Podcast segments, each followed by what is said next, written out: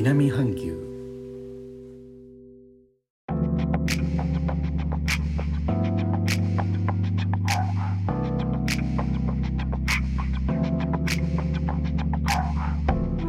インドネシアから高野です。今日のジョクジャカルタは雨季らしく雨が降ったり止んだりの一日でした。気温は28度。蒸し暑いです。2日前の放送で衝撃的なニュースが2件ということでお伝えしました。うち1件目。インドネシアでの感染者数の増加。放送の時点1月6日12時の時点で6日1日の全インドネシアでの新規感染者陽性との確認数8854件ということで多さの記録更新してしまいました。ということでしたが実は翌日の7日は9321人。そして今日8日はついに1万617人と記録の更新が続いていまして感染拡大に全く歯止めがかかっていない状況です。2件目こうした状況を受け1月11日から25日にかけてジャワ島と東隣のバリ島の一部地域で PSBB インドネシア語ではペースベイベーが実施されることになる模様ともお伝えしました。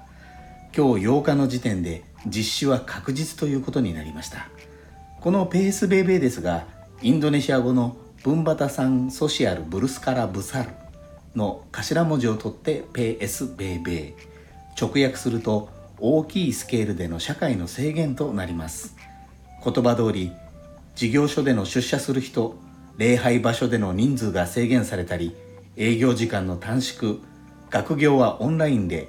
イベントの中止など幅広い制限が実施されます。とまあこうした大規模な社会制限が実施されるということになりましたのでこの私の住んでおりますジョクジャカルタ特別州のいくつかの県もこの実施地域の中に入っています。そういうことなんで今日はジョクジャカルタ市内のショッピングモールに行ってきました。すでに閑散とした様子でした。モール内のスーパーマーケットは品物の陳列在庫も十分で私も買いだめというよりもより大きなパッケージで買っておいて買い物に行く回数を減らそうという行動でした。その後はジョクジャカルタ郊外のローカルレストランにインドネシアのスープかけご飯外をいただいてきました。入っているお肉は鶏肉です。営業時間やお店のメニューも変わってきてしまうかもしれないので11日からの大規模な社会制限が行われる前に行ってきました。同じ思いの人が多いのかレストランもお昼時すぐに混んできました。3密になるのは怖いのでゆっくりできないのは残念でしたがスープかけご飯の外ささっと書き込んで帰る途中には車の燃料も満タンにしてなるべくなるべくじっとしている時期に備えた一日でした1月25日までのこの大規模な社会制限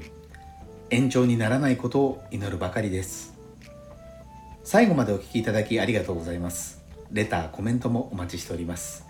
インドネシアから高野でした。それではインドネシア語でのご挨拶。またお会いしましょう。参拝、ジュンパラキ。